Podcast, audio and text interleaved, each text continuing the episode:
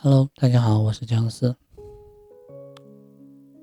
我曾经呢很羡慕那些自信的人，他们春风满面，少年得志，眼里有光，好像人生没有什么能难倒他们的事情。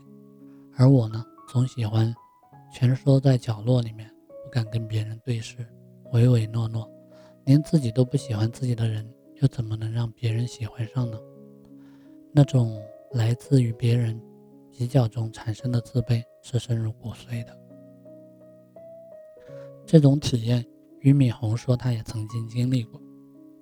俞敏洪呢，出身农村，可到了北大之后呢，他发现周围同学都是老师的女儿、政府领导的儿子，别人的起跑线可能已经是自己的天花板。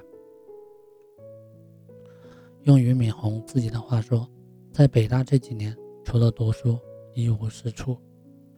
他没有参加任何学生会活动，也没有谈恋爱，怕失败，怕被拒绝，那索性就不要去做，不追求别人。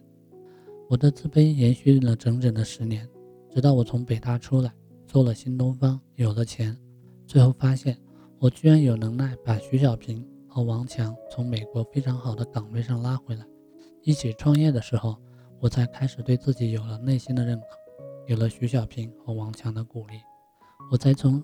自卑中摆脱出来，我们或多或少都经历过自卑的感觉。有些人能够从中走出来，有些人可能一辈子都被自卑的阴影所笼罩着。一，勇敢地走出第一步。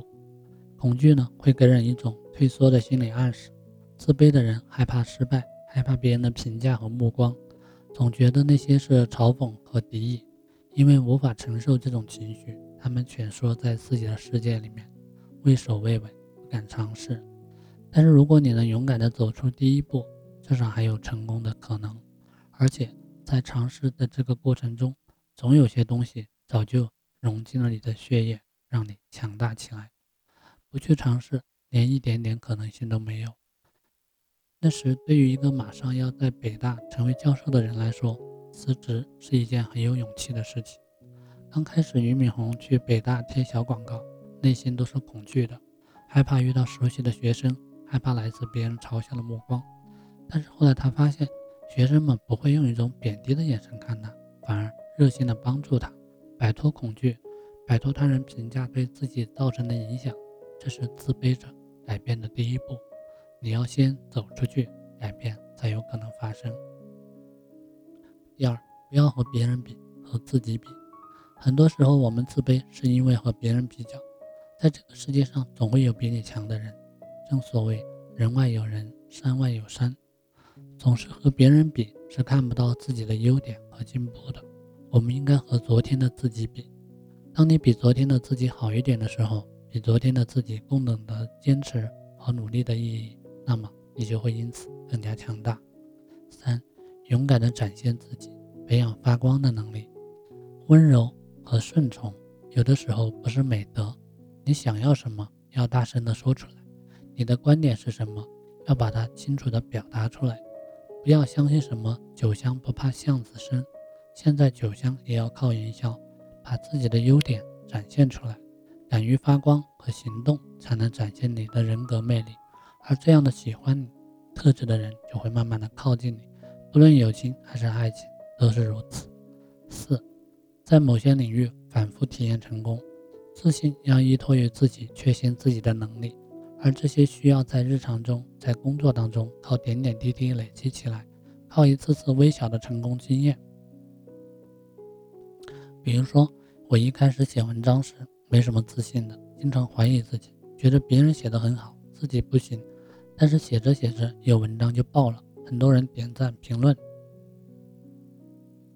这种正向反馈让我觉得自己好像可以。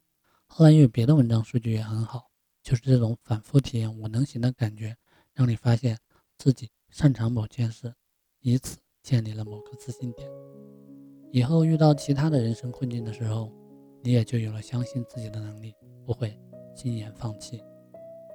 从自卑到自信，俞敏洪用了十年的时间改变。凡事都有个过程，相信自己，人是可以改变的。当你觉得自卑的时候，勇敢一点，摆脱恐惧，先迈出那一步，看看自己能走到哪里，能做成什么。自信的人是了解自己的优点和缺点，明白自己可能在很多领域依然做得不好，但是可以在另外一些领域发光发热的。全身心的接受自己，变得宁静和坦然。愿我们都能变得自信，拥抱更多的可能性。你们曾因为什么而自卑？又是怎样走出来的呢？